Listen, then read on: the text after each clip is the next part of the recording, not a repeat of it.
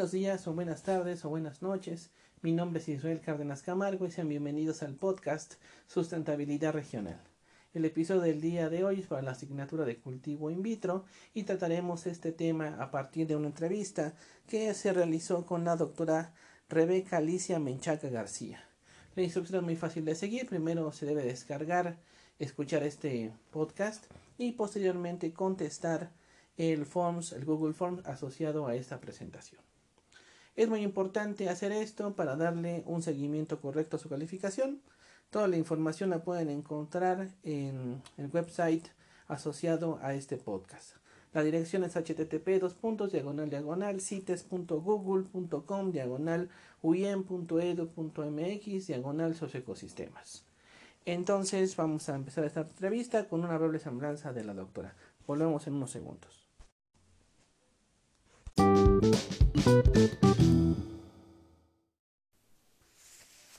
Voy a comenzar entonces con una breve semblanza de la doctora. Ella es la doctora Rebeca Alicia Menchaca García. Realizó su tesis de licenciatura en biología con la germinación in vitro de Vanilla planifolia. La maestría la realizó en la ecología tropical y el doctorado en los mismos tipos de estudio en ecología tropical con la tesis que lleva por título Obtención y caracterización morfológica de híbridos de Vanilla planifolia y Vanilla pompona. Ella es actualmente investigadora y coordinadora del orquidiario del Centro de Investigaciones Tropicales de la Universidad Veracruzana. Ha recibido múltiples distinciones entre las que se destacan. En el 2014 recibió el premio al mérito ambiental en la categoría de académica de investigación en el estado de Veracruz. En el 2019 eh, obtuvo el reconocimiento por su trayectoria destacada durante 30 años en la investigación del estudio de vanilla mexicana, así como en el género de vanilla a nivel internacional. Igualmente fue reconocida como profesora extraordinaria visitante de la Universidad Peruana Cayetano Heredia, distinción otorgada por el rector de dicha universidad. En noviembre de 2019 fue reconocida por la Asociación Mexicana de Orquideología por el desempeño dedicado al estudio y conocimiento de la familia Orquidaceae.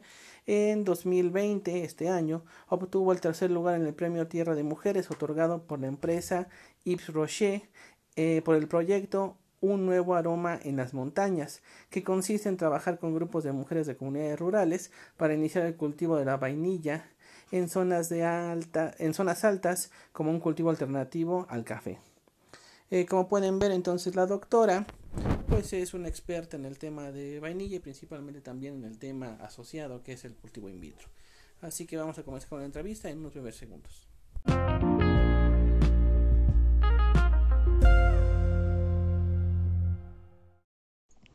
Vamos entonces a comenzar la entrevista con la doctora Rebeca Alicia Menchaca García.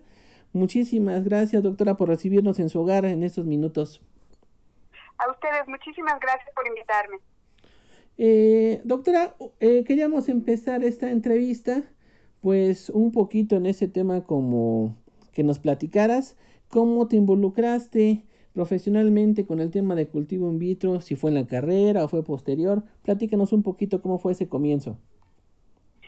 Bueno, eh, al inicio de, de, mi tesis de licenciatura, eh, pues me planteé trabajar con, con la vainilla, que después hablaremos más extensivamente. Y afortunadamente eh, existía el Instituto Nacional de Investigaciones sobre Recursos Bióticos. Entonces, eh, como yo quería hacer un trabajo con vainilla, me asesoré primero con productores en Papantla y bueno, empecé yo a, pues a tener conocimiento realmente que la vainilla no era nada fácil de germinar, que tenía que ser in vitro. Entonces, este, bueno, ya eh, tuve acceso con, un investigador, con José Luis Delgado del, del INIREP, y él me dijo que podíamos pues utilizar las técnicas que se estaban aquí comenzando, te estoy hablando de los 80, hacer ese cálculo, pero que el laboratorio de acá del INIREP pues tenía el equipo necesario para comenzar a hacer trabajos in vitro y así fue como me involucré para hacer mi tesis de, licenciatura en germinación de vainilla. En aquellos años, ¿qué cosas había que hoy no se ocupan, por ejemplo, para el cultivo in vitro? ¿Cómo era antes con respecto a hoy?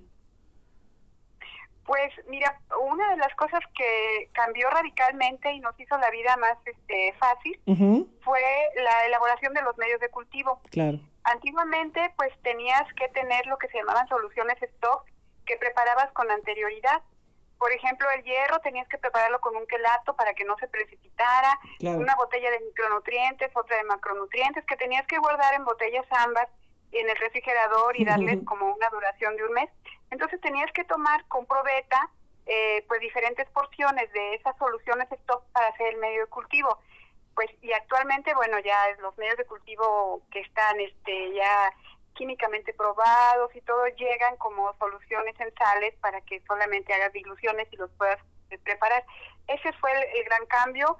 Lo demás, aunque parezcan muchos años, sigue siendo igual. Este, las técnicas de desinfección con la campana de flujo, con la eh, autoclave, a lo mejor cambiaron ahora por digitales o más modernas, pero el principio sigue siendo el mismo. Realmente eh, la diferencia que debería yo es en eso, en la preparación del medio de cultivo.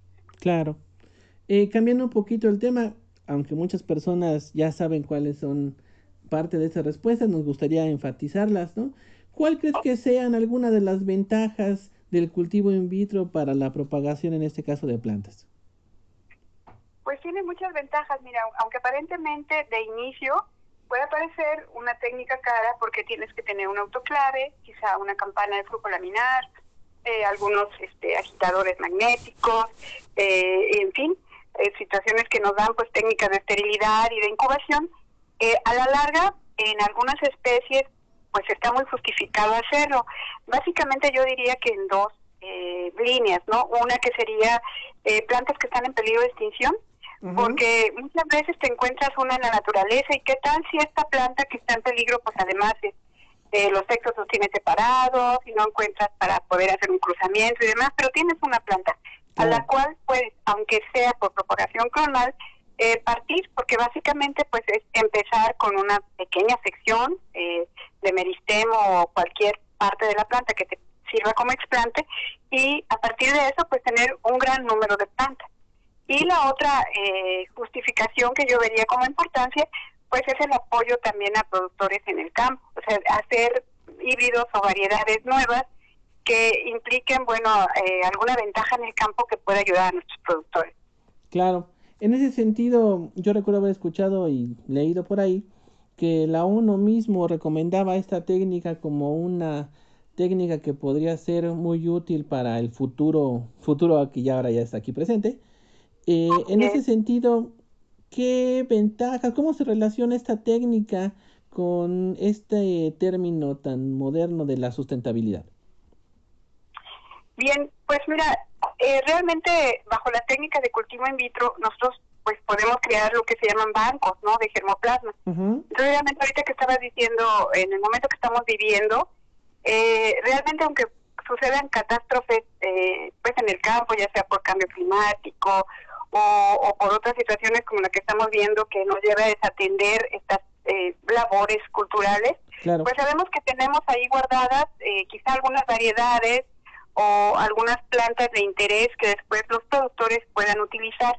¿Cómo contribuimos a la sustentabilidad? Por ejemplo, creando plantas, eh, eh, no, no quiere decir que estemos hablando de una manipulación genética como transgénica, pero sí podemos crear híbridos de especies cercanas, mexicanas, o rescatar algunos ejemplares que estén en el campo y que estos al ser probados en el cultivo, pues quizá eh, van a requerir menos agroquímicos, o van a ser más resistentes a los cambios climáticos y esto nos lleva hacia un cultivo pues más sustentable por, por el hecho de no aplicar tantos químicos, eh, ya sea fertilizantes o plaguicidas o fungicidas.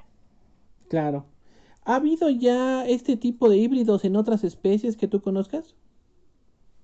Pues seguramente sí, hay, muchos híbridos que se hicieron en el cultivo, eh, como el mango ataulfo, por ejemplo, eh, la papaya maladol, ¿no? Que, los mismos nombres vienen este pues de su creador, como los hizo. Ha, habido muchos híbridos antes que han ayudado mucho a la producción de plantas o obtener plantas de menor tamaño o que sean eh, que fácilmente eh, pues adaptables al empaque o plantas que tengan una mayor duración en la post cosecha y realmente sí se han podido originar eh, desde el cultivo in, vitro muchas plantas que han sido pues este, exitosas digamos para los productores en el campo.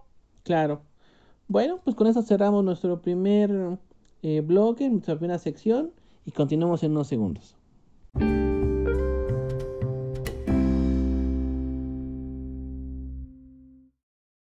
Vamos a continuar entonces este segundo bloque eh, para platicar sobre ese tema tan interesante del cultivo in vitro. En este segundo bloque, doctora, me nos gustaría eh, que nos platicaras pues ya un poquito más el trabajo en campo, o el trabajo en este caso en laboratorio y en invernadero, ¿no? Queremos enfatizar la charla sobre el tema de aclimatización o aclimatación. Eh, doctora, para ti, ¿qué es la aclimatación? Bueno, la, aclimatación es un proceso muy importante porque si bien es cierto, a lo mejor ya con diferentes este, prácticas tú llegas a dominar el cultivo in vitro, pero pues partimos de plantas que están como en incubadora, como bebés en incubadora, eh, plantitas que están siendo muy cuidadas, que tienen pues todo el acceso a los nutrientes y demás de manera casi líquida y que lo pueden absorber de una manera pues muy fácil. Y, y, los tenemos que enfrentar pues a la realidad. Tenemos que sacar esos bebés para que poco a poco se vayan fortaleciendo, tanto en su cutícula, como en su cierre estomático, como en la absorción que pueden hacer por sus raíces, para adaptarlos ya a una fase de vivero y después este a una fase de campo. Entonces, ¿qué sería para mí pues este paso crucial en el que las plantas in vitro son llevadas paulatinamente al, al vivero o incluso al campo? Claro. Algunos expertos hablan de pues que esta, en esa etapa llegan a morir pues un porcentaje muy alto, ¿no? De esas plantas que tanto trabajo nos costaron en laboratorio. ¿Cuál crees que sean los puntos más a atender las, las complicaciones que más sufren las plantas durante este periodo?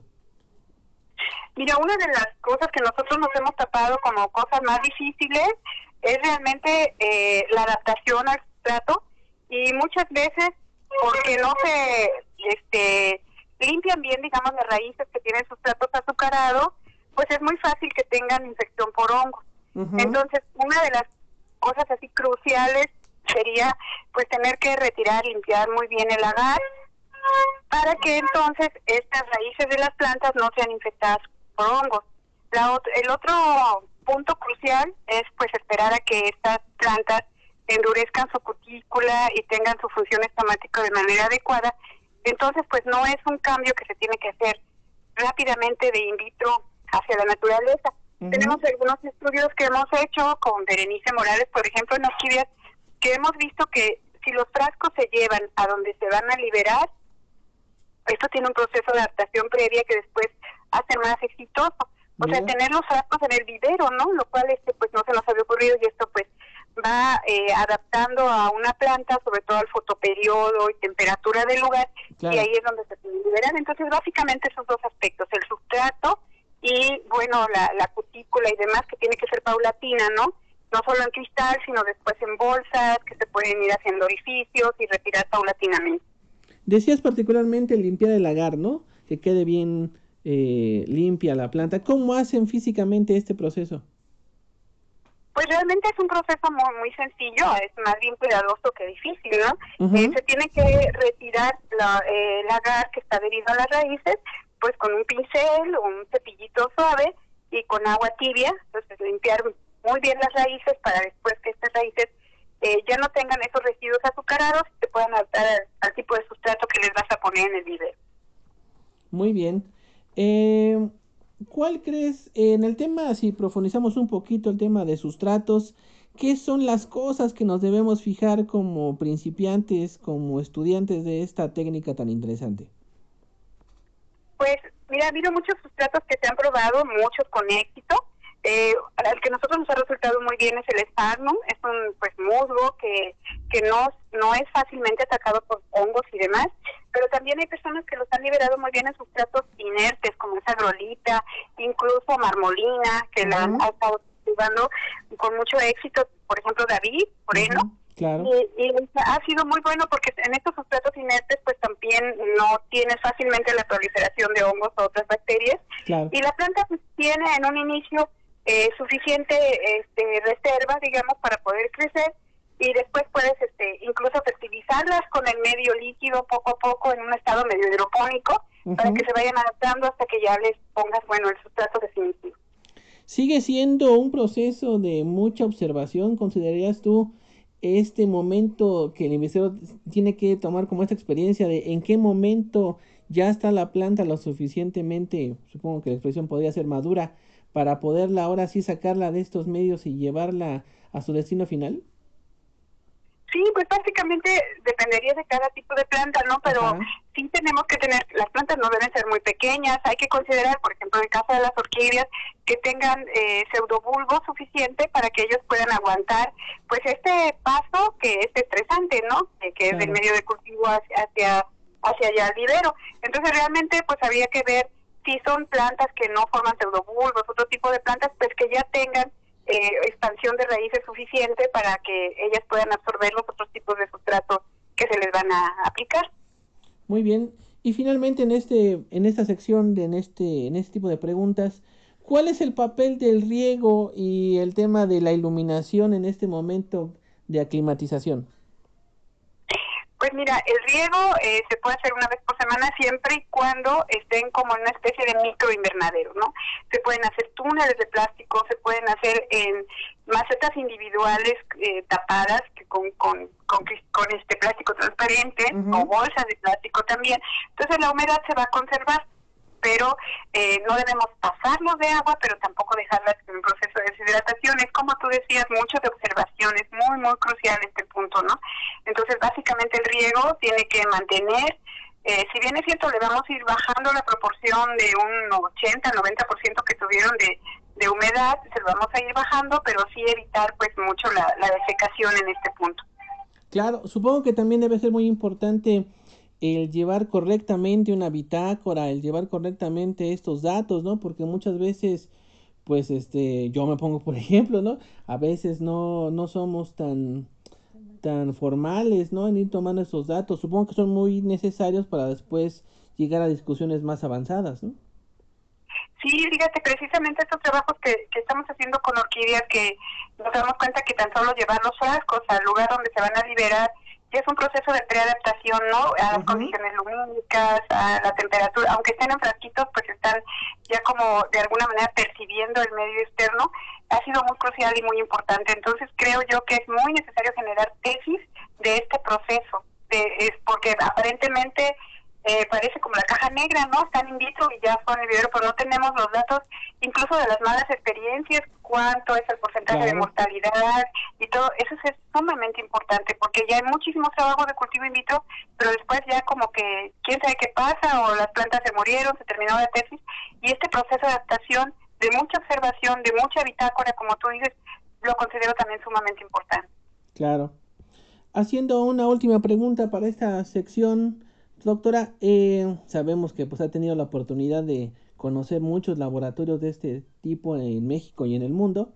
¿Cuáles son las técnicas que actualmente han tenido como más, eh, más éxito, están más de moda, si me permite la expresión, sobre este cultivo in vitro? Fíjate que eh, hemos tenido oportunidad, como dices tú, de conocer otros laboratorios y a veces nos damos cuenta que hacen las cosas de manera más sencilla. Es curioso lo que te voy a decir, ¿no?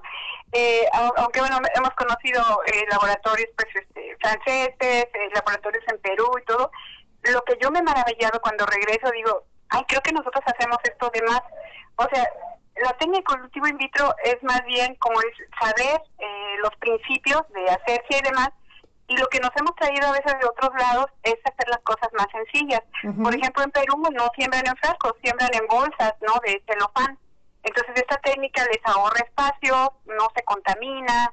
Entonces, eh, eh, cuando tuve oportunidad de ir a Perú, recuerdo que me dijeron eh, eh, una pregunta que realmente me sigue impactando, ¿cómo me la hicieron? Me dijeron, ¿cuánto, cuánto espagueti necesita?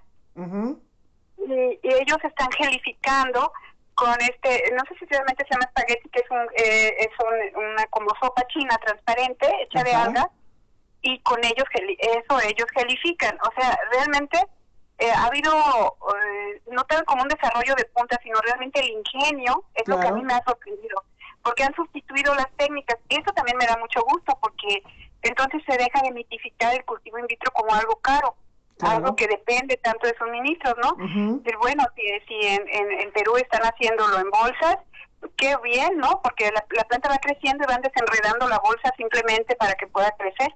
O sea, si están usando estos tipos de geles de alga que son de la industria alimenticia, pues realmente eso es lo que me ha sorprendido, no aprender la tecnología de punta, sino más bien aprender el ingenio, cómo lo han resuelto en, en otros países.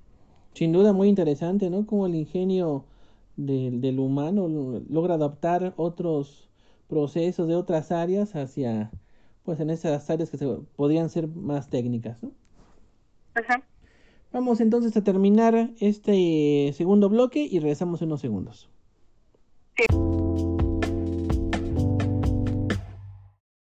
Regresando entonces a este siguiente bloque y último, eh, sabemos que una de las áreas de expertise de la doctora Rebeca, pues son el tema tan bonito de la vainilla.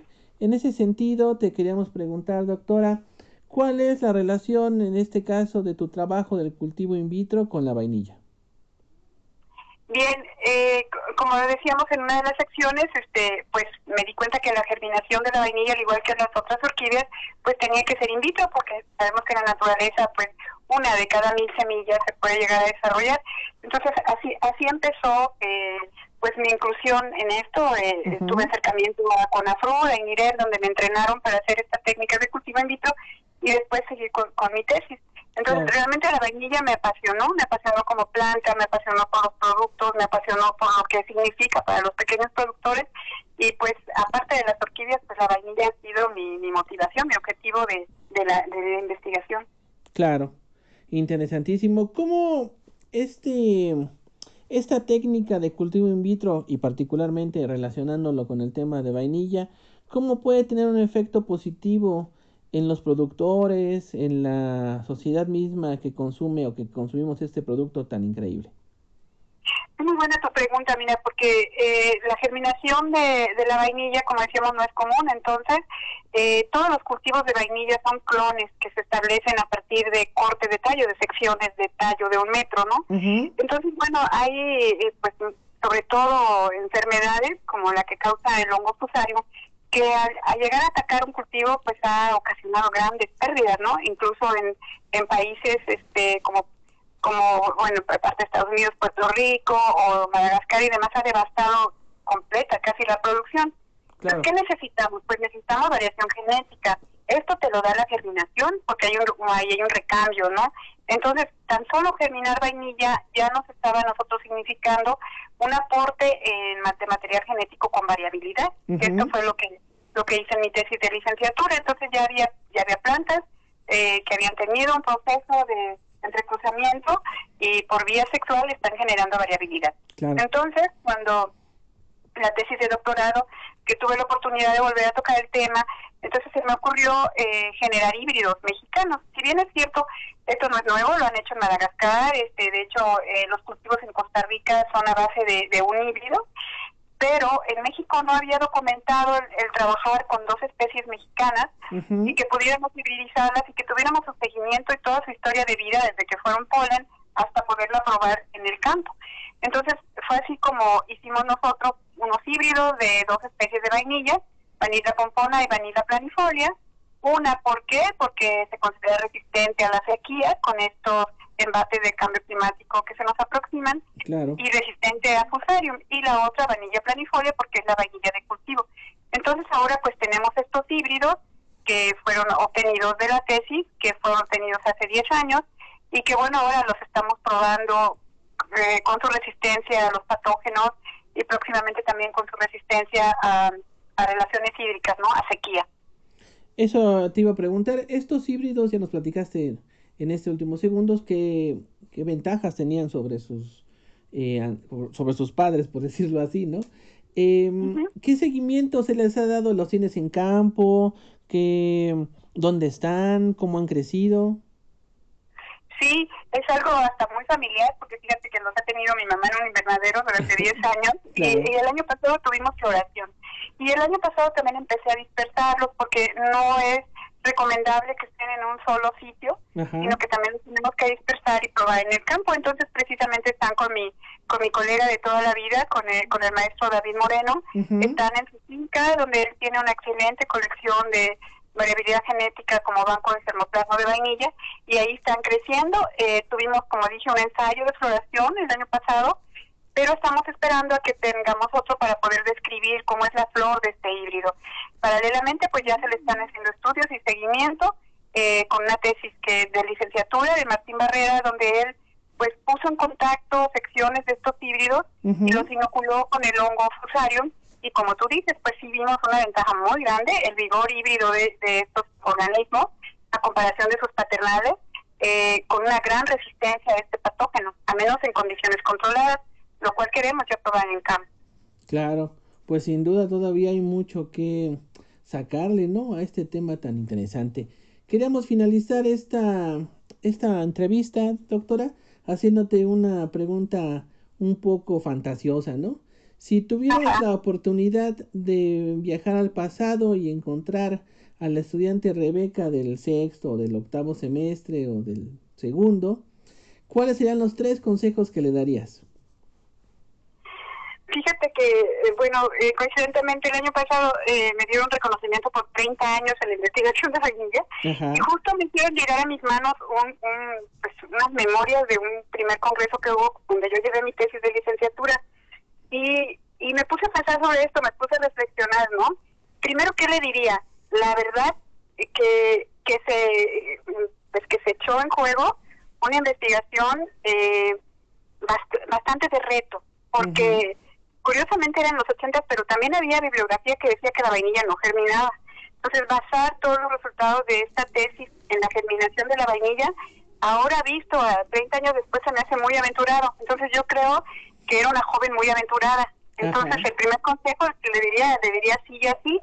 No sé si ahora con mi experiencia y los años, a mí me daría más miedo lo que hizo Rebeca de, ¿no? de los 80, pero me da mucho gusto que lo haya hecho, porque trazado, trazamos la metodología y para nosotros ya es algo común seguir esta metodología de germinación.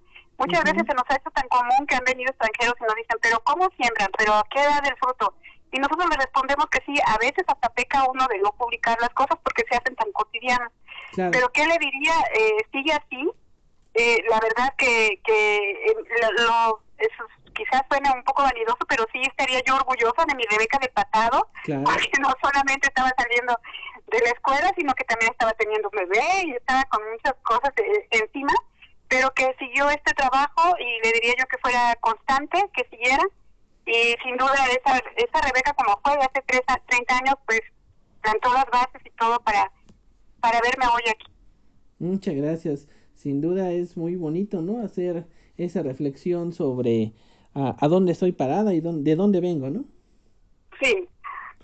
Eh, pues con eso sería todo por nuestra parte. Repito, muchísimas gracias por recibirnos en tu, en tu hogar unos minutos, Rebeca.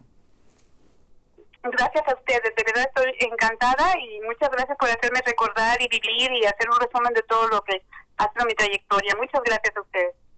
Perfecto, pues esto sería todo por la emisión de hoy y nos vemos en la siguiente. Muchas gracias.